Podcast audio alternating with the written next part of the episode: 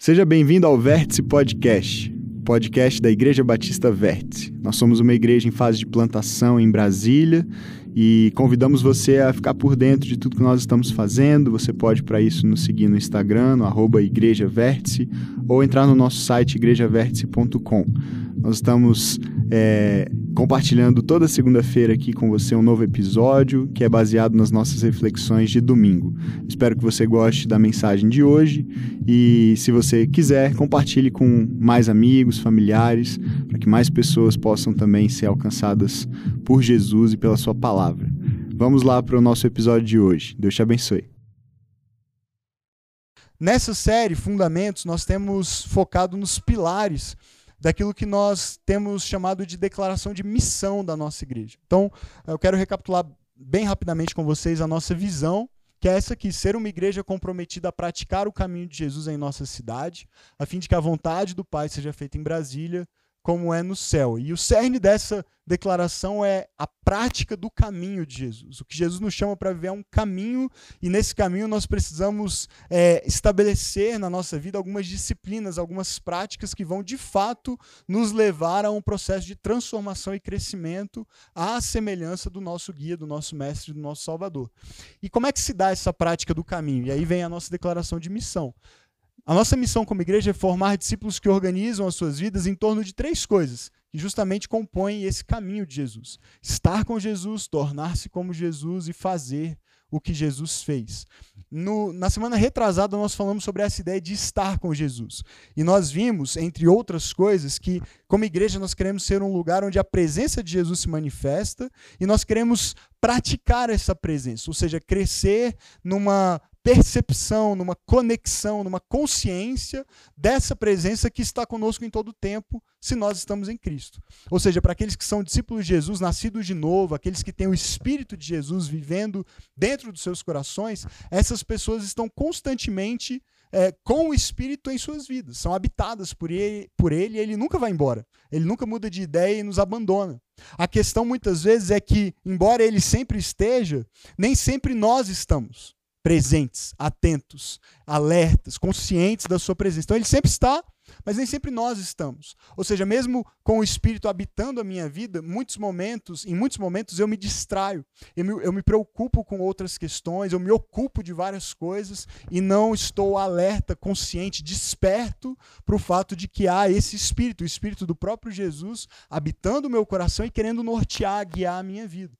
Então, essa prática da presença de Jesus está no cerne dessa ideia de estar com Ele. Ele sempre está, mas eu preciso crescer nessa consciência, nessa percepção dessa presença que está em mim. Na semana passada, nós falamos sobre a segunda ideia da série, que é o tornar-se como Jesus. E aí nós vimos que formação espiritual não é uma coisa só cristã, mas é uma coisa humana. Ou seja, todo ser humano está num processo de formação ou muitas vezes de deformação espiritual. Depende de quem nós estamos seguindo. Depende de quem, de, de quem nos discipula, por assim dizer. Ou seja, Jesus nos chama para sermos discípulos e todos nós somos discípulos. A pergunta é se nós somos discípulos de Jesus ou não. De outra pessoa, ou da cultura, ou dos valores que nos cercam, das ideologias que nos influenciam. Quem é que está nos formando ou nos deformando? E o desafio da semana passada foi nos submetermos a um processo intencional de formação espiritual, que nós vamos recapitular hoje brevemente, mas eu recomendo você é, ouvir o podcast para pegar a ideia completa. O Tim Keller, e a gente viu isso na semana passada, ele diz assim: cristãos são pessoas que permitem que a realidade de Jesus mude tudo a respeito de quem eles são, de como eles vêm e de como eles vivem. Ou seja, o que Jesus nos chama para viver é um processo de transformação integral é, é, é, deixarmos de ser quem somos para nos tornarmos outras, outras pessoas. Não significa que você vai anular traços de personalidade, paixões, dons que você tem, porque essas coisas foi Deus que, que te deu. Foi Ele que fez você do jeito que você é. Mas é uma transformação integral de caráter, de, de postura, de atitude, de comportamento, e isso vem à medida que nós caminhamos com Jesus, seguimos a Jesus. E por isso, a pessoa que você será amanhã depende da pessoa que você está seguindo hoje. Dependendo de quem nós escolhemos seguir hoje, nós estamos determinando já antecipadamente o tipo de pessoa que nós seremos no futuro, percebe? Porque quem nos influencia hoje, quem nos molda hoje, quem nos forja hoje, é, determina quem nós nos tornaremos amanhã. Então, se nós escolhemos seguir Jesus, significa que nós reorganizamos a nossa vida para imitá-lo em tudo o que ele fez enquanto esteve na terra, em tudo que ele nos ensina a viver hoje também nas nossas vidas. E isso significa que nós vamos nos tornar gradativamente pessoas mais parecidas com ele. Esse é o objetivo. Amém? Estamos na mesma página, foi uma breve recapitulação de duas mensagens longas, né? Porque eu não dou conta de falar pouco. E aí você pode ouvir no podcast a íntegra para é, recapitular melhor, revisar melhor essas ideias. Hoje nós vamos focar na ideia de fazer, fazer o que Jesus fez. Esse é o nosso terceiro pilar na nossa declaração de missão, fazer o que Jesus fez. E isso está conectado a outras duas ideias, a ideia de movimento e a ideia de missão. Ou seja, a igreja de Jesus é, é uma agência do reino de Deus na terra. É um instrumento por meio do qual a vontade de Deus se estabelece na terra. Justiça, paz, alegria, todas as virtudes do reino devem ser estabelecidas na terra. E essa foi a oração que Jesus fez: Venha o teu reino, seja feita a tua vontade na terra, como é no céu. E a maneira como isso acontece é por meio da igreja. Porque Jesus ascendeu aos céus, ele está à destra do Pai, mas ele envia o Espírito para habitar a igreja de Jesus, a sua igreja. E por meio da igreja é que os valores do reino dos céus são estabelecidos na terra. Isso significa que nós precisamos fazer alguma coisa. A nossa vida aqui na terra não se limita apenas ao estar com Jesus e a nos tornarmos como Ele, porque esses passos são imprescindíveis, são fundamentais, mas não são suficientes. Porque o, o, objetivo de Jesus, mais do que apenas desfrutarmos Sua presença e nos parecermos com Ele, é expandirmos essas fronteiras do reino de Deus para além de onde elas já estão estabelecidas. Então há um senso de movimento, a igreja não é algo estático, mas dinâmico, vivo, é um organismo mais do que uma organização, mas há um senso também de missão, porque não é um movimento aleatório. Não é um movimento para qualquer lado, para qualquer direção. Não é também um movimento dividido, em que eu vou para um lado e o Vinícius vai para o outro, e a Carol para o outro, e o Felipe para o outro. Não. Mas há um senso de missão, porque nós seguimos a uma direção clara, estabelecida pelo Senhor dessa igreja, pelo cabeça dessa igreja, que é Jesus. Amém? Então ele nos direciona, ele, nos diz que missão é essa, e o nosso papel é obedecer. É nos movermos, mas no, nos movermos de acordo com a direção dada por ele. Quando Jesus começa o seu ministério e começa a chamar pessoas para segui-lo, nós vemos reações diversas a esse convite. Vamos passar por algumas delas, começando em Mateus no capítulo 8, a partir do verso 19. Veja bem é, o padrão aqui desses é, que são chamados para seguir Jesus, ou até se voluntariam para seguir Jesus, mas o padrão das respostas que eles dão a esse chamado. Começa assim. Então o mestre da lei aproximou-se e disse: Mestre, falando com Jesus. Eu te seguirei por onde quer que fores. Parece bom, né? Parece disposto, parece incondicional até o, a disposição dele. Mas Jesus respondeu: As raposas têm suas tocas, as aves do céu têm seus ninhos, mas o filho do homem não tem onde repousar a cabeça. E aí o texto segue e você vai perceber o padrão, e pelo padrão que eh, você percebe que a resposta desse, que parecia tão disposto, não estava tão alinhada assim com o que parecia no, no primeiro momento.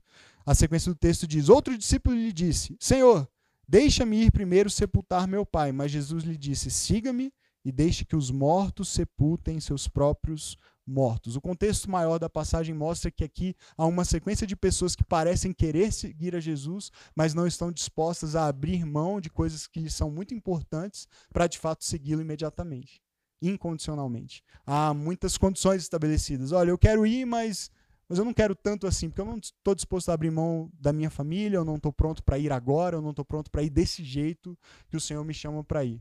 Talvez abrindo mão do meu conforto, não tendo onde, como o Senhor, repousar a cabeça. E, e, a gente vê aqui respostas negativas, parecidas com aquela do jovem rico, uma história bem conhecida também, em que Jesus o ama e o chama para segui-lo, e ele quer, mas ao mesmo tempo ele não dá conta de abrir mão, naquele caso, das suas riquezas. O texto diz que é um homem cheio de posses de bens e que, quando é confrontado por Jesus a abrir mão dos seus bens para segui-lo, ele vai embora triste. E é mais ou menos o que está acontecendo nessa passagem. Pessoas que parecem dispostas a seguir Jesus, mas quando são confrontadas com o custo de seguir a Jesus, de fazer as coisas que Jesus veio fazer e fazer com ele, não estão tão dispostas assim. Depois, no capítulo seguinte, lá em Mateus 9, parte do verso 9, a gente vê uma situação diferente. A gente vê um homem que era um improvável. Ele não era um candidato óbvio para seguir a Jesus. O nome dele era Mateus. também chamado de Levi. Texto diz assim: Passando por ali, Jesus viu um homem chamado Mateus sentado na coletoria. Por que na coletoria? Porque ele era um cobrador de impostos. Então a coletoria era o lugar onde se coletavam, onde se cobravam os impostos devidos a Roma, que era o império dominante, e Israel, como uma nação subjugada, conquistada, tinha que pagar impostos, tributos. Então Mateus está ali trabalhando como um publicano, como um cobrador de impostos, um judeu servindo ao império inimigo. Então imagina a reputação que ele tinha entre os judeus, né? Ele era alguém certamente odiado, mal visto, excluído, porque era visto como um traidor dos seus. Traidor do seu povo, estava a serviço do império opressor. E Jesus chama esse homem para segui-lo. Ele passa pela coletoria e olha para Mateus e diz: siga-me. E a resposta de Mateus qual é? Mateus levantou-se e o seguiu. E aí, estando Jesus em casa, em, algumas traduções diz que é a casa de Mateus, é como se Jesus tivesse chamado ele e falado: agora não só você vem me seguir, mas eu vou jantar na sua casa. Já começa a te dar prejuízo logo de cara, né? Eu vou jantar na sua casa hoje. Então foram comer com ele e seus discípulos muitos publicanos e pecadores. Muito provavelmente porque eram os únicos amigos que Mateus tinha.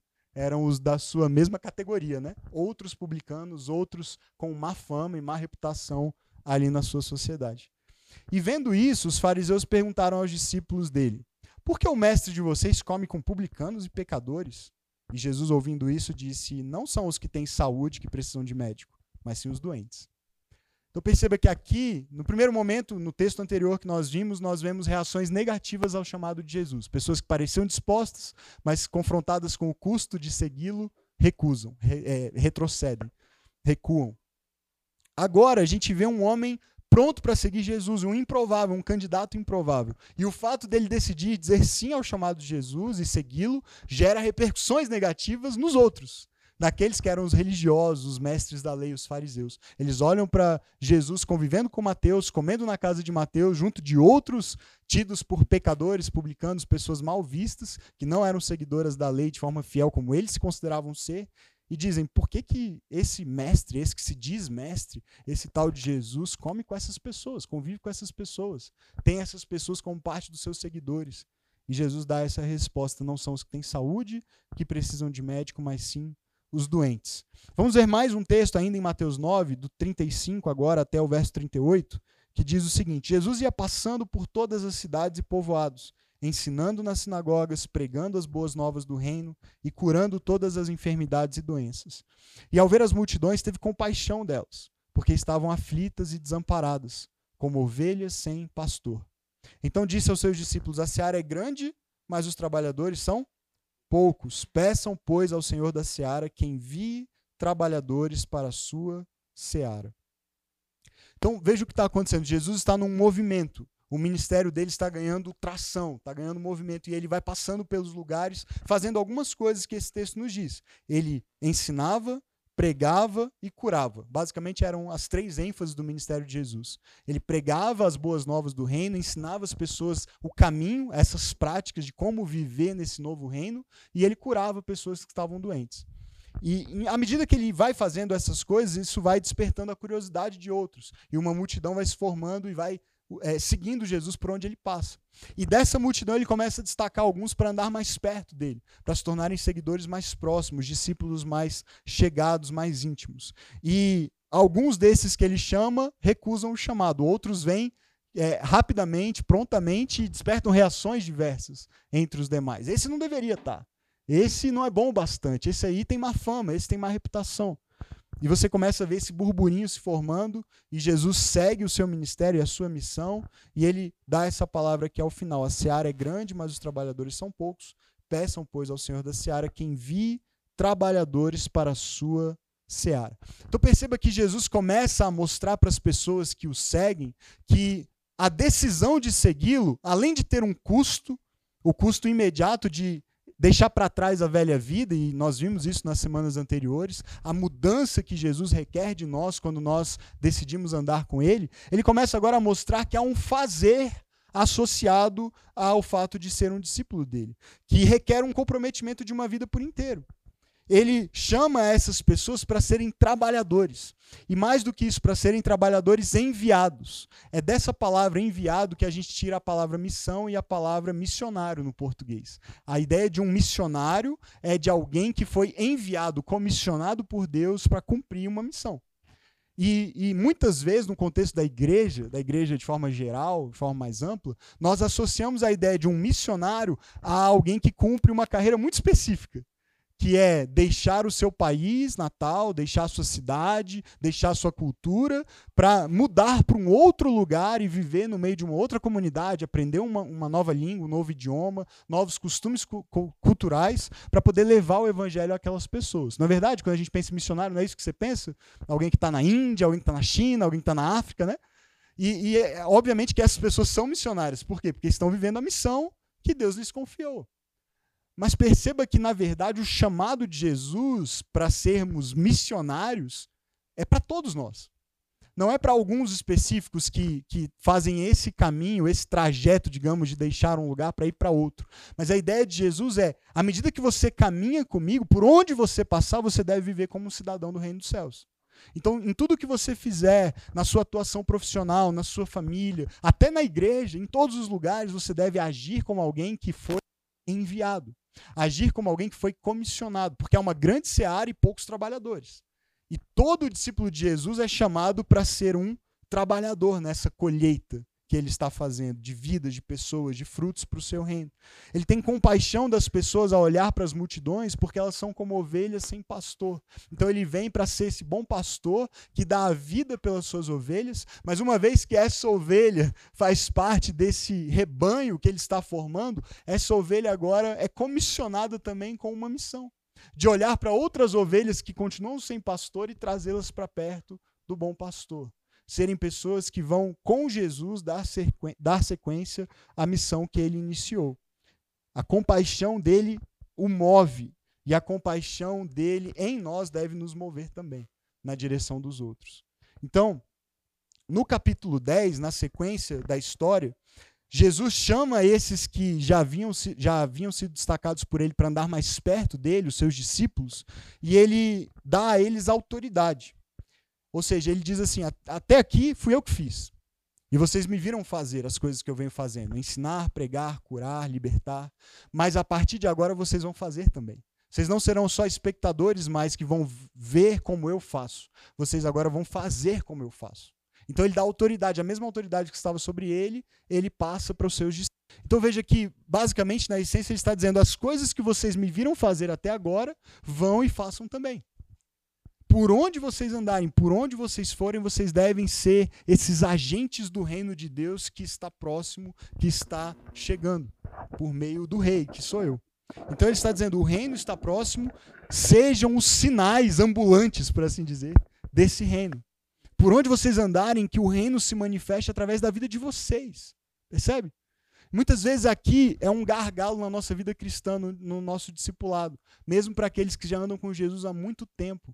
A gente olha para as coisas que Jesus fez e a gente admira e a gente o adora e o reconhece como Deus, porque ele fez coisas impressionantes. De fato, só Deus poderia fazer essas coisas. Mas quando chega na parte em que a autoridade é dada a nós, para dar sequência àquilo que ele iniciou, a gente trava.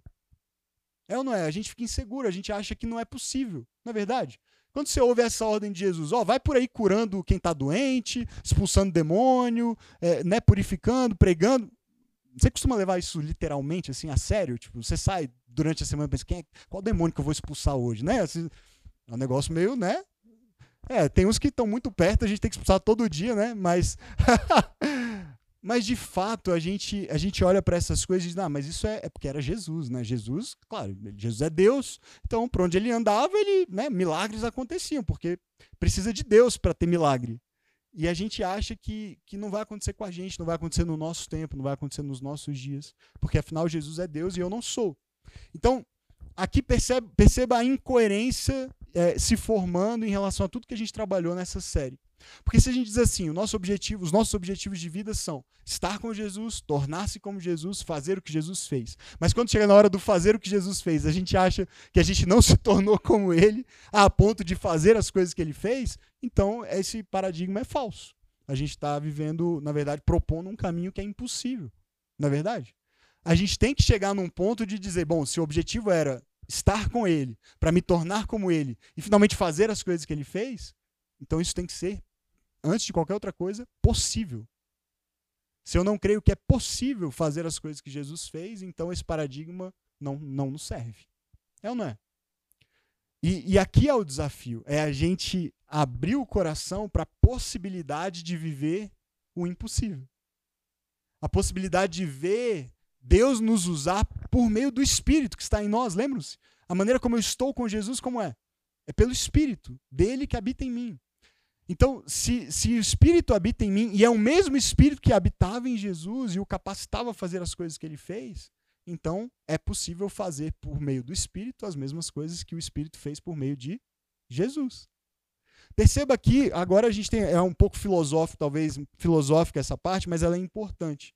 Porque o que, que acontece? Muitas vezes a gente, a gente, como eu disse, olha para os milagres, olha para os grandes feitos registrados nos evangelhos, e a gente pensa assim, não, mas isso é porque era Jesus. E aí a gente cai num erro teológico importante, que é fracionar Jesus em duas pessoas: o Jesus Deus e o Jesus homem. E aí a gente faz assim, ó, quando Jesus estava chorando porque Lázaro tinha morrido, é o Jesus humano. Ele estava triste. É porque Jesus era 100% homem. Quando Jesus anda sobre as águas, é o Jesus Deus. É o Jesus divino. Por quê? Porque homem nenhum anda sobre as águas. Problema, Pedro anda sobre as águas logo depois. Então já, já tem uma incoerência se esse é o nosso raciocínio. Outro problema, os apóstolos fazem milagres. Lembram-se? São usados por Deus para fazer milagres nos próprios evangelhos, já, quando são enviados por Jesus nessas missões, quando Jesus envia os 70, por exemplo, eles voltam dizendo: os demônios se submetem à nossa palavra de autoridade. E Jesus diz: não fica tão feliz com isso, não. Fica mais feliz porque o seu nome está escrito no livro da vida. É como se ele dissesse assim: não, não acha que é você que está fazendo isso. É, a autoridade é o meu nome, não é você, não é o seu nome. Mas eles são os instrumentos. Depois que Jesus ascende aos céus, a gente tem um livro inteiro chamado Livro de Atos, que registra os primeiros anos da igreja primitiva. E o que a gente vê ali? Pedro, Paulo e outros sendo usados por Deus para feitos extraordinários, na autoridade recebida pelo Espírito Santo. Então, se a gente faz esse fracionamento da pessoa de Jesus e atribui os milagres ao Jesus divino, e atribui as coisas que nos parecem mais próximas de nós ao Jesus humano, a gente está. Primeiro que a gente está caindo numa heresia antiga, já superada na história da igreja, que é atribuir a Jesus essas duas naturezas como se fossem fragmentadas. Jesus é um só. Só tem um Jesus. E ele é ao mesmo tempo 100% homem e 100% Deus. É um mistério? É um mistério. Mas é a verdade do que a palavra nos ensina. Segundo, que a gente tá. A gente fica sem como explicar esses grandes feitos feitos por homem de, homens de Deus. Homens que não eram deuses, eram pessoas como nós, falhas, pecadoras, mas cheias do Espírito Santo. Amém? Muito silêncio. Ninguém falou amém. Acho que está todo mundo meio tenso, né? Um momento tenso aqui. Ok, eu esperava por isso.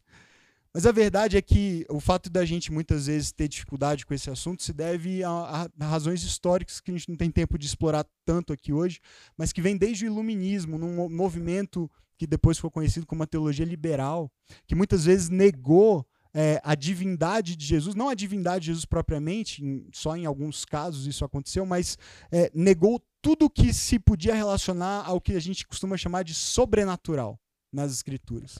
Então, por conta do, da ênfase na razão, né, o iluminismo foi marcado por isso, por uma ênfase na racionalidade. Ah, na Idade Moderna tem essa marca. Tudo que era difícil ou impossível de ser explicado racionalmente, que estava na Bíblia, foi descartado ou foi atribuído para os mais conservadores ao fato de que foi feito por um Jesus que era Deus. Então, se ele era Deus, ele até podia fazer, mas não nós.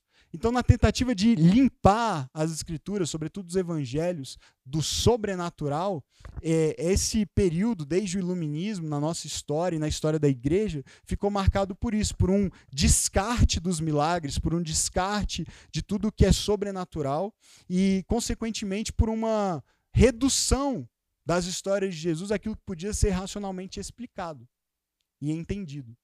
E isso causou muitos danos para a igreja ao longo da história. E tem outros movimentos reacionários a isso também que incorrem em outros erros, mas o fato é que, mesmo essa separação entre natural e sobrenatural, é uma linguagem estranha às Escrituras. Você não acha na Bíblia em nenhum momento essa linguagem. Ah, isso aqui foi sobrenatural. Você acha linguagem de milagres, de sinais. Mas no mundo que Deus criou, o, digamos que o sobrenatural é regra, não é exceção. Perceba? Porque no mundo que Deus criou há coisas que são visíveis e, e mais palpáveis para nós, e há coisas que são invisíveis e que talvez sejam mais difíceis da gente explicar racionalmente, mas que não são menos reais do que aquelas que nós podemos tocar e talvez enxergar e explicar, pelo menos na, na limitação que nós temos, né, na nossa razão, na nossa mente. Então, tudo isso para dizer que tudo o que Jesus fez, ele fez como um ser humano real e verdadeiro, empoderado pelo Espírito Santo como um exemplo a ser seguido pelos seus aprendizes. Porque senão a gente tem que descartar algumas coisas que Jesus fez e dizer: isso não é para nós seguirmos. Isso ele fez porque ele era Jesus, mas não é exemplo para mim. A gente tem que começar a fracionar a vida de Jesus para dizer: isso a gente segue, isso a gente não segue. Percebe? Porque se ele é Deus e eu não sou, então isso não se aplica à minha vida. De fato, a obra de redenção, a obra de salvação, o fato dele ser o nosso substituto, aquele que viveu uma vida sem pecado, de perfeita obediência a Deus e entregou a sua vida como sacrifício em nosso lugar, isso nós não poderíamos e nem vamos e nem precisamos fazer, graças a Deus, porque ele fez por nós. E, e de fato nós não somos Deus e nem seremos Deus tornarmos-nos como Jesus é um processo de transformação que ele faz em nós para nos assemelharmos ao seu caráter. Mas nós nunca seremos em natureza iguais a ele. Percebe? Agora, tudo o que ele fez, ele fez como um exemplo para nós seguirmos também. E o Espírito Santo habitando em nós nos capacita. Inclusive, ele disse algo também extraordinário. Ele disse: Para aqueles que creem em mim, estes sinais acompanharão, e aí ele fala de vários exemplos de coisas que nós faríamos em nome dele, e ele disse até que obras maiores do, do que as que ele fez nós faríamos em nome dele. Então, de novo, se a gente atribui os milagres, os grandes feitos extraordinários ao fato de ele ser Deus, isso não se aplicaria a nós. Mas como é que a gente fica com essa palavra de Jesus? Se ele disse que a gente faria obras ainda maiores. Então, há um Espírito que habita em nós e nos habilita a missão de Jesus hoje. Porque senão ele teria que ter ficado aqui, né, gente? Mas ele subiu e nos deu o espírito, nos habilitou a fazer aquilo que ele iniciou, a darmos sequência àquilo que ele começou. A igreja de hoje é uma comunidade de seguidores de Jesus em busca de redescobrir os ensinos de Jesus e as práticas da igreja primitiva e aplicá-las ao solo do mundo pós-cristão. Essa é uma frase não é minha, do, do John Mark Comer, mas veja que interessante, ele está dizendo: hoje o nosso objetivo como igreja é redescobrir aquelas coisas que Jesus ensinou e as coisas que ele fez, não só o que ele disse, mas as coisas que ele fez de fato. E entendermos como é que a gente aplica isso ao nosso tempo, aos nossos dias, a essa cultura pós-cristã na qual nós estamos inseridos. Então, é claro que a gente não vai conseguir reproduzir exatamente as coisas que Jesus fez, porque ele viveu muito tempo atrás uma outra cultura, num outro ambiente, num outro momento. Mas, na medida do possível, o nosso papel é redescobrir as coisas que ele ensinou e fez e traduzir isso para nosso, os nossos dias. Amém? Eu sei que hoje está um pouquinho mais complicado aqui, mas vocês estão comigo? Está fazendo sentido até agora? Ok, que bom, que bom. E aí a gente entra numa parte agora assim mais prática, depois desse, dessa andança toda, é, mas vamos parar por aqui para entrar numa parte um pouquinho mais prática que vai ajudar a gente a, a, a trazer isso para mais perto do nosso dia a dia. Então, como é que a gente pode dar passos práticos na direção de fazer o que Jesus fez? Jesus fez coisas extraordinárias, Jesus é, profetizou, Jesus curou, Jesus ressuscitou mortos, Jesus curou enfermos, Jesus é, pacificou situações de conflito. Jesus fez coisas extraordinárias. Nosso papel é redescobrir essas práticas e aplicá-las ao nosso tempo e ao nosso contexto. A questão é como fazer isso. Primeiro passo, primeira sugestão é, para que a gente consiga praticar essas coisas. A gente precisa adotar um paradigma de formação espiritual intencional. Então, isso aqui é uma recapitulação de novo da semana passada. É, para quem estava aqui, isso vai fazer sentido. Para quem não estava, não vai fazer tanto, por isso, de novo, eu recomendo que você ouça o podcast, porque eu não tenho tempo de explicar isso tudo de novo. Mas quando eu falo de paradigma de formação espiritual intencional, eu estou pensando nesse diagrama que a gente apresentou semana passada, que são as coisas que nos formam. As coisas que nos formam intencionalmente à imagem e semelhança de Cristo.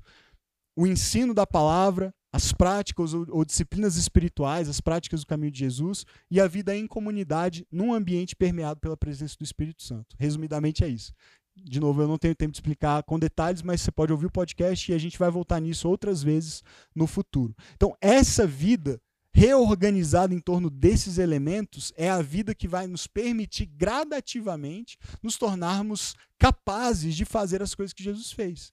Não adianta você ouvir uma mensagem como essa e entender, não, eu sou um missionário, o meu chamado é para fazer as coisas que Jesus fez, então eu vou sair amanhã, amanhã às três da tarde eu expulso um demônio, amanhã às cinco da tarde eu curo um doente, às, às nove da manhã eu estou no cemitério ressuscitando uns mortos, né? Não é assim que funciona. Porque isso é você conduzindo. É você determinando a agenda. E, e, na verdade, a nossa vida é conduzida pelo Espírito. E é Ele quem vai nos habilitar a fazer as coisas que Ele quer fazer. Não, são, não são as coisas que eu quero fazer. Eu digo assim, ah, tem essa pessoa, eu quero curá-la agora, e eu vou lá e faço uma oração, ela tem que curar, ela tem que ficar curada, porque eu tenho o poder e a autoridade, e eu recebi de Jesus, e eu faço as coisas que Jesus fez. Não, não sou eu que determino a agenda do reino, percebe? Porque só tem um rei nesse reino. Então, quando o rei quer fazer, ele vai fazer, ele vai fazer através de nós. Mas a gente precisa aprender a viver nesse reino, nos tornarmos cidadãos desse reino, sermos transformados à imagem e semelhança desse rei e sermos conduzidos pelo mesmo Espírito que habita o rei e habita em nós, cidadãos do reino, para que aí sim o Espírito nos conduza na direção do que ele quer fazer. E a pergunta se torna muito mais do que é, o que, que eu quero fazer hoje, quem eu vou curar, quem eu vou ressuscitar, quem eu vou libertar. A pergunta é, Senhor, o que, que o Senhor quer fazer por meu intermédio? De que maneira o Senhor quer me usar no contexto em que eu estou? Percebe? Você vai para o trabalho e fala, Senhor, quem eu, a quem eu posso abençoar hoje? Quem precisa de uma palavra de ânimo ou de conforto hoje? Quem precisa receber uma oração hoje? Quem é que está doente? De repente eu posso ser um instrumento para levar cura, seja emocional ou físico. A quem o Senhor quer alimentar, quem são as pessoas necessitadas ao meu redor. Você se coloca à disposição do Rei, à disposição do Espírito, para que ele te conduza. Mas se eu não estiver inserido num processo de formação espiritual, cercado por uma comunidade de pessoas que me ajudem a perceber essas coisas, então eu vou viver quebrando a cabeça e me frustrando e frustrando outros. Porque eu saio por aí achando que eu tenho toda a autoridade do mundo né? Autoridade do nome de Jesus, e eu vou sair por aí querendo ser um, um, o protagonista da história. Sair declarando coisas e fazendo promessas e dando palavras de ordem que não necessariamente foram dadas por Deus para que eu repita, para que eu replique. Então eu preciso me submeter a um processo de formação que me torne semelhante a Jesus e, consequentemente, capacitado pelo Espírito de Jesus a fazer as coisas que ele quer fazer por meu intermédio. Faz sentido? Então eu preciso me inserir nisso. Eu preciso estar submetido a esse processo de formação espiritual. Segundo lugar, conheça e abrace o seu estágio de discipulado e a sua estação de vida. E aqui é um ponto em que nós erramos muito também, e falo por mim. Porque a gente é muito. Eu, né? Falando na gente. Eu sou muito ansioso. Tem alguém ansioso aqui? Não. Ah, ok. Achei que era só eu. É, e aí, o que, que acontece? É, por conta dessa ansiedade, muitas vezes por uma boa motivação de querer fazer as coisas e fazer imediatamente muitas coisas, a gente sai por aí achando que tudo tem que acontecer agora, do nosso jeito, no nosso tempo. E o processo de discipulado, de formação espiritual, é um processo de uma vida inteira. Uma jornada longa e, e lenta. Deus vai mudando por meio do Espírito aquelas coisas mais arraigadas no nosso coração, coisas que a gente aprendeu de berço às vezes valores, histórias, narrativas que a gente foi absorvendo e acreditando como se fossem verdadeiras, e ele vai desconstruindo essas coisas para construir coisas novas no lugar, as verdades da palavra, novos hábitos, novas práticas, novos relacionamentos. De novo, o paradigma né, em que nós estávamos. Acho que apertei um negócio aqui, não sei se eu estraguei o microfone, mas tá tudo bem? Beleza. É, então eu preciso entender em que estágio eu estou dessa jornada, porque senão eu vou me frustrar esperando resultados desproporcionais ao estágio em que eu me encontro. Faz sentido? Então, a vida cristã é uma vida de várias etapas de crescimento, de amadurecimento espiritual. E entender em que estágio eu me encontro nessa jornada vai alinhar as expectativas. Jesus não espera que todos saiam daqui hoje, de novo, para sair e fazer imediatamente todas as coisas que eu listei, que ele fez ou que ele fazia. Mas ele espera que você se disponha e diga: Ok, Senhor, eu entendi que o meu chamado é estar contigo, é me tornar como o Senhor e finalmente fazer as coisas que o Senhor fez. Então, comece a me preparar, a me capacitar para fazer o que o Senhor quer que eu faça e eu quero estar atento às oportunidades que o Senhor vai me dar. E às vezes vão ser coisas pequenas e às vezes vão ser coisas extraordinárias. Mas existe um ritmo e existe uma gradação nisso. Então, é por isso que a gente começou com estar com Jesus, depois tornar-se como Jesus, e agora a gente está falando sobre o fazer o que Jesus fez. Porque se eu não estou com Jesus e se eu não estou me tornando como Jesus, então o fazer se torna inócuo. E se torna até impossível, na verdade. Perceba que não é um estágio que você encerra e passa para o próximo. Porque a gente nunca vai ter estado com Jesus o suficiente, na é verdade. A gente sempre deve cultivar a presença de, de, Jesus na nossa vida. A gente também nunca vai ter se transformado em alguém igual a Jesus por inteiro, por completo, pelo menos desse lado da eternidade, para dizer: não, beleza, agora que eu já estive com Jesus, já me tornei como Jesus, eu posso começar a fazer as coisas que ele fez. Não, não são fases estanques, tudo está acontecendo ao mesmo tempo. Mas sem o estar, sem o tornar-se, não tem o fazer. Então existe uma progressão, embora tudo caminhe junto. Tudo bem até aqui? A outra coisa, além do estágio do discipulado, eu preciso conhecer a minha estação de vida. Não, ainda lá, Felipe, por favor. É, eu preciso aceitar o estágio em que eu me encontro, mas também a estação de vida em que eu me encontro.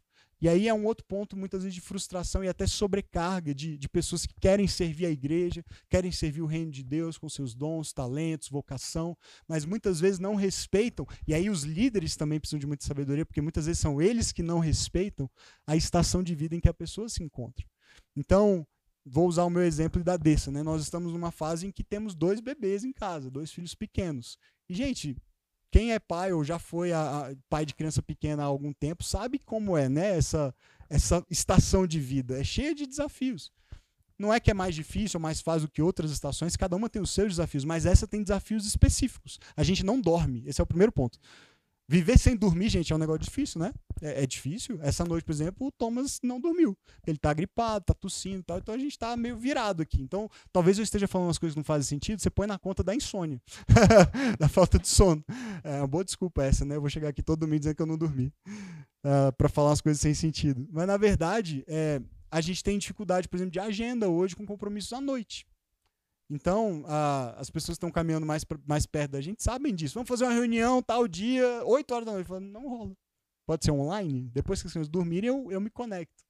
É, são poucos os compromissos que a gente aceita à noite. Por quê? Porque a rotina do sono deles é importante, porque senão a gente não dorme, e aí vira uma bola de neve no outro dia. Então não adianta eu achar, não, estou plantando uma igreja, a gente vai fazer evento segunda, terça, quarta, todo dia à noite, vai ter curso, escola bíblica, isso aqui.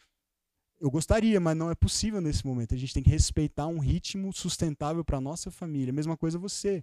Às vezes você está numa estação no seu trabalho muito puxado e é um tempo importante de desenvolvimento profissional.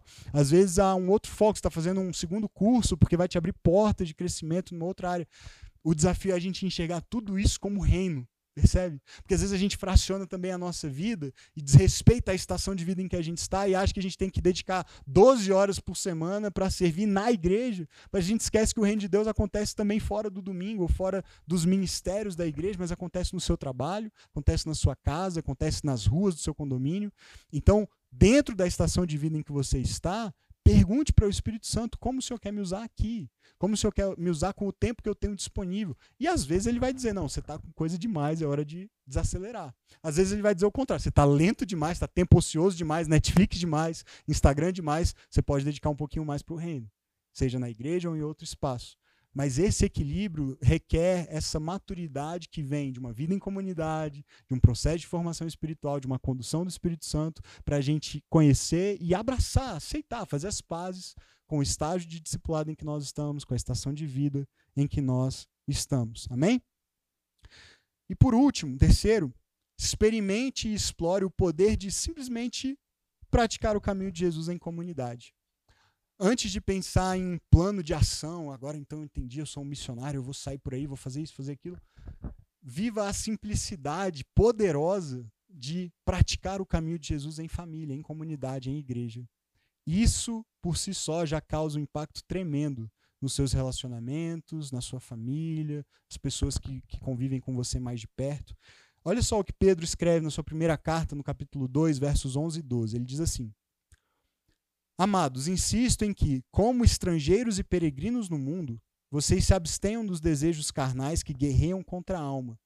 Vivam entre os pagãos, que é uma linguagem né, para se referir aos descrentes, de maneira exemplar, para que, mesmo que eles os acusem de praticar o mal, observem as boas obras que vocês praticam e glorifiquem a Deus no dia da intervenção dele.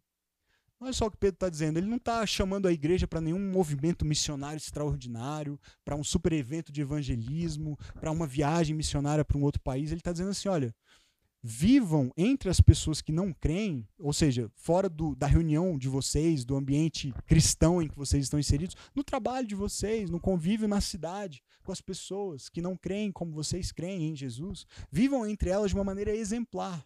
Abandonem aquelas práticas que são pecaminosas, que são desonrosas ao caminho de Jesus e vivam de modo exemplar para que, mesmo que eles queiram criticar vocês, mesmo, mesmo que eles não creiam como vocês creem e queiram acusar até vocês de praticarem o mal, eles não tenham argumentos.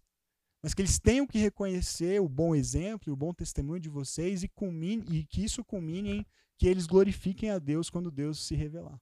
Ou seja, que eles é, tenham uma vida que reconhece que a vida que vocês vivam, vivem vem de Deus. É uma vida moldada pelos valores do reino de Deus.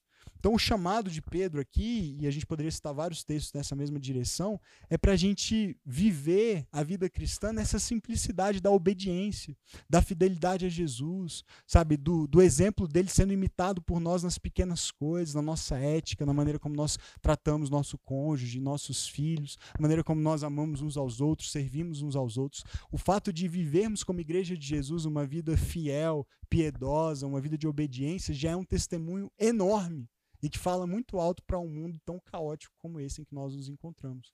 Então, se você fica meio perdido com essa ideia de missão, do que fazer, qual é a minha vocação, qual é o meu propósito, esse é o primeiro. E Deus vai te orientar em coisas específicas depois, à medida que você caminhar com Ele. Mas a primeira coisa que Ele te chama é: seja um discípulo, seja um seguidor. Aprenda gradativamente as coisas que Ele te ensina e obedeça, replique isso. Imite os passos de Jesus. E faça isso em comunidade, porque sozinho a gente não dá conta.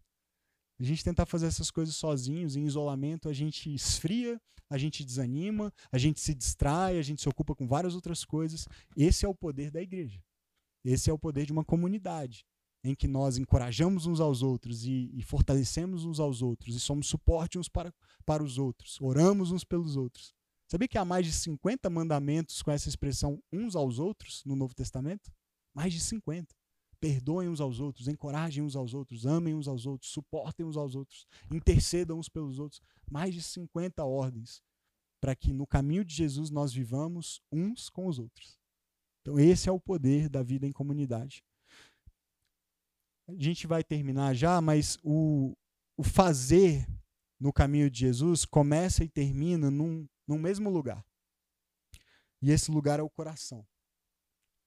E sabe, eu sei que há pessoas aqui que há muito tempo não frequentavam uma igreja. Eu sei que há pessoas aqui que não frequentavam uma igreja há bastante tempo por conta de experiências ruins que tiveram numa igreja. Por decepções, frustrações, talvez porque eram muito envolvidas, engajadas e serviam e faziam muitas coisas e não se sentiram cuidadas, amparadas, encorajadas. Talvez a sua estação de vida não foi levada em conta, talvez uh, dificuldades que você vinha enfrentando, você não sentiu espaço e abertura para confessar e pedir ajuda para alguém. Eu não sei os detalhes da história de todos, mas conheço boa parte da história de vocês, ou conheço a história de boa parte de vocês. E eu sei que quando a gente começa a falar de missão, de fazer, e chamar pessoas para se envolverem, para servirem, para se apresentarem para o trabalho no reino, eu sei que isso talvez desperte alguns gatilhos em alguns. Faça você ficar meio nervoso, meio tenso, falar, e lá vem o pastor pedir, querer que eu faça, e me envolva mais, e participe de um milhão de coisas e de atividades. Eu não estou pronto para isso, achei que essa igreja estava começando e ele já está botando pressão aqui. Não é isso. Eu estou apresentando o caminho de Jesus, não é o meu caminho. Não é o caminho da Igreja Batista Verde. O caminho de Jesus é um caminho que em algum momento vai mover você na direção de fazer as coisas que ele fez. Isso é um convite, não é uma pressão. E começa e termina na condição do nosso coração. E talvez o seu problema e o meu problema, se a gente se sente nervoso quando esses assuntos são falados, são ensinados, seja o problema exatamente da condição do nosso coração existam coisas talvez ainda não tratadas, não perdoadas, não confessadas, não admitidas, e esse é um bom momento para a gente fazer isso diante de Deus. Jesus, lá em Mateus, no capítulo 23, ele dá uma ordem à multidão, e você que conhece um pouco dos evangelhos, você sabe, ele vivia entrando em pé de guerra com os fariseus e os mestres da lei, por conta da incoerência na vida deles. E olha o que ele diz aqui, a partir do verso 1. Jesus disse à multidão e aos discípulos: Os mestres da lei e os fariseus se assentam na cadeira de Moisés. Ou seja, eles assumem para si uma autoridade de ensinar, de falar em nome de Deus. E aí ele diz, verso 3: Obedeçam-lhes e façam tudo o que eles lhes dizem, mas não façam o que eles fazem, pois não praticam o que pregam. Essa é uma das principais acusações é, dos desigrejados hoje a respeito da igreja. Ah, aquelas pessoas não praticam o que elas pregam, não é verdade? Ah, na igreja de onde eu era só tinha hipócrita. Por quê? Porque não fazem o que pregam. Falam, falam, falam e depois faz isso, faz aquilo, faz aquilo outro. Cobram de mim, cobravam de mim um certo comportamento, cobravam de mim um certo envolvimento, mas eles mesmos tinham isso, isso, isso de problema na vida deles. Acusação típica, todos nós provavelmente já ouvimos em algum momento, ou já fizemos. Não é verdade? E Jesus está falando, de fato, é assim que os fariseus vivem. Eles não praticam o que pregam. Então você faz o que ele, você pode fazer o que eles falam para você fazer, mas não imitem o comportamento deles. Aí no verso 4 ele diz assim: Eles atam fardos pesados e os colocam sobre os ombros dos homens, mas eles mesmos não estão dispostos a levantar um só dedo para movê-los. E aí o verso 5 revela o problema. Tudo o que fazem é para serem vistos pelos homens. Veja que interessante, o problema nos fariseus não era tanto o ensino deles, porque Jesus diz: pode fazer o que eles mandam, porque o que eles dizem é certo. O problema estava na prática, no que eles faziam, e o problema maior ainda estava na motivação para a prática. Porque eles faziam para serem vistos. O convite de Jesus para mim e para você é para fazer, o, chamado de Jesus para nós não é para sermos consumidores do reino. Não é para virmos aqui uma vez por semana e ouvirmos uma palavra, cantarmos algumas músicas, sermos abençoados e, e desfrutarmos disso apenas. Isso é maravilhoso. Estar com Ele é algo que a gente precisa praticar, nos tornarmos como Ele. Mas em algum momento Ele vai dizer: Ok, está na hora de você ir e repartir na hora de você compartilhar aquilo que eu tenho feito na sua vida, está na hora de você compartilhar aquilo que eu tenho te dado, todo o conhecimento que você já tem, todas as experiências que você já viveu, tudo aquilo que você já sabe a meu respeito, está na hora de você contar isso para alguém, está na hora de você ajudar alguém, encorajar alguém, discipular alguém.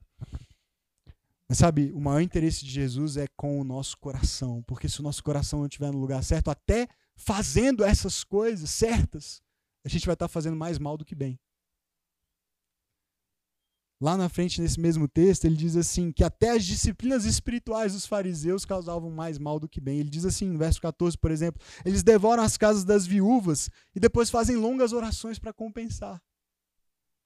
Ele diz que a missão deles fazia mais mal do que bem, no verso 15. Eles percorrem terra e mar para fazer um convertido. E quando conseguem, o tornam duas vezes mais filhos do inferno do que eles mesmos. Olha que pesado isso. E ele termina esse trecho no capítulo 23, lá no verso 37, dizendo o seguinte: Jerusalém, Jerusalém, você que mata os profetas e apedreja os que lhes são enviados. Quantas vezes eu quis reunir seus filhos como a galinha reúne seus pintinhos, debaixo das suas asas, mas vocês não quiseram. Vê a diferença do coração dos fariseus para o coração de Jesus? Como religiosos que eram, eles viviam da aparência da religiosidade. Então, faziam as coisas e eram vistos pelos outros e recebiam nisso a sua recompensa. O aplauso, a admiração, o respeito, a reverência, o temor das pessoas. E isso, ao invés de gerar vida, causava sufocamento, fardos pesados que eles não carregavam, muito menos os outros. E Jesus olha para as pessoas e a gente já viu isso no, no versículo anterior que ele viu uma multidão que era como, eram como ovelhas sem pastor, e ele tem compaixão delas. E ele diz: É para isso que eu preciso de trabalhadores, é para cuidar dessas ovelhas. E ele termina esse capítulo agora dizendo isso: o meu desejo, o meu coração a respeito de vocês não é tratá-los como funcionários que eu vou enviar para cumprir tarefas em meu nome, para que o meu reino se expanda e, e, isso vai me beneficiar de alguma maneira. Jesus não precisa de nada, ele tem tudo já. Ele já é o rei e o senhor do universo. Mas ele diz: o meu desejo era como uma galinha, sabe? é uma analogia bem rural, né? Não é talvez tão próxima para nós, para alguns de nós. Mas eu queria reunir vocês debaixo das minhas asas. Eu quero cuidar de vocês, quero alimentar vocês, quero proteger vocês. E eu tenho missão para vocês, porque o pintinho eventualmente vai crescer, né? E vai se desenvolver, e vai amadurecer, e vai fazer o que tem que fazer, como galo, como galinha, seja o que for mas, mas ele nos vê assim, como ovelhas do seu pastoreio. Ele nos ama. Ele quer cuidar do nosso coração para que o nosso coração, no lugar certo, estando com Ele, se tornando como Ele, possa finalmente fazer as coisas que Ele fez, para que o mundo o conheça. Para que o mundo também seja acolhido por esse Jesus maravilhoso, que nos ama e quer nos guardar, nos proteger, mas finalmente nos enviar também, como seus discípulos e seguidores, como seus missionários. Então, uma boa pergunta para a gente terminar é o que Jesus faria? Uma pergunta antiga, uma pergunta que já esteve em pulseiras de adolescentes. Eu, quando era adolescente na igreja, a gente tinha uma pulseirinha que era o que Jesus faria. E a ideia era para você ficar. Eu acho que a ideia principal da pulseira era para você se, sentir culpado se fizesse coisa errada, né? Porque você olhava e falava, eita fé, Jesus não faria isso. Mas eu acho que uma pergunta melhor do que essa seria o que Jesus faria se ele fosse eu. Porque talvez você pergunte o que Jesus faria, mas aí você pensa, mas ele, ele nunca faria nada do que eu estou fazendo, porque ele não tinha um iPhone, ele não tinha Instagram, ele não vivia nesse tempo, ele não trabalhava como advogado, ou como veterinário, ou como médico, ele, ele era um rabi de Israel no século I, lá é muito diferente, não dá para comparar. Ele era Deus. Mas talvez a pergunta seja: o que ele faria se ele estivesse aqui hoje no meu lugar, com a minha profissão, com o meu casamento, com os meus relacionamentos, com as minhas amizades? E aí você começa a perceber que hum, trata-se menos de deixar e ir para um outro lugar para ser um missionário, mas de ser Jesus na vida de quem já está perto de você, de ser o coração de Jesus voltado para essas pessoas para cuidar, para acolher, para abençoar, para servir. Amém? Que nós sejamos essa igreja. Amém? Que nós sejamos uma igreja com esse coração. Um coração não como o dos fariseus, fazendo coisas para ser visto pelas pessoas, mas que em tudo que nós fizermos, nós façamos com esse coração de Jesus. De acolher, de amar, de servir, de abençoar, de ser como Ele é aqui na terra. Vamos orar? Feche seus olhos. Eu sei que essa é uma mensagem um pouco mais, talvez, desafiadora, porque requer, às vezes, que a gente saia de onde a gente está. De, uma, de um lugar de acomodação, de, de estagnação, de inércia, para assumir responsabilidades.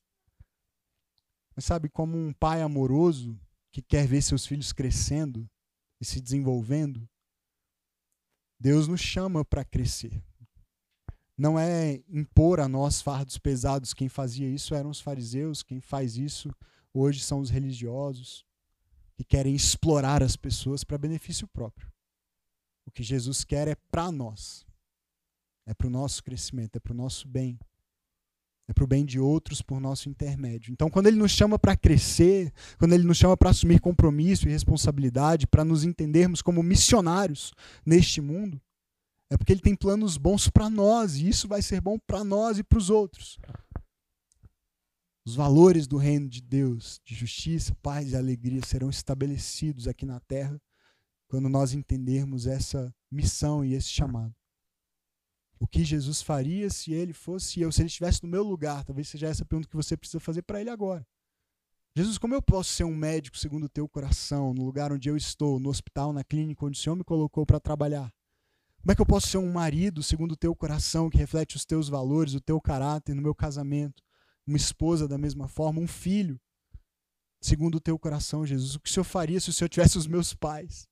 Se o Senhor morasse na casa onde eu moro, se eu visse os conflitos que eu vejo, as brigas, os, os desentendimentos que eu assisto todos os dias, como é que eu lido com isso?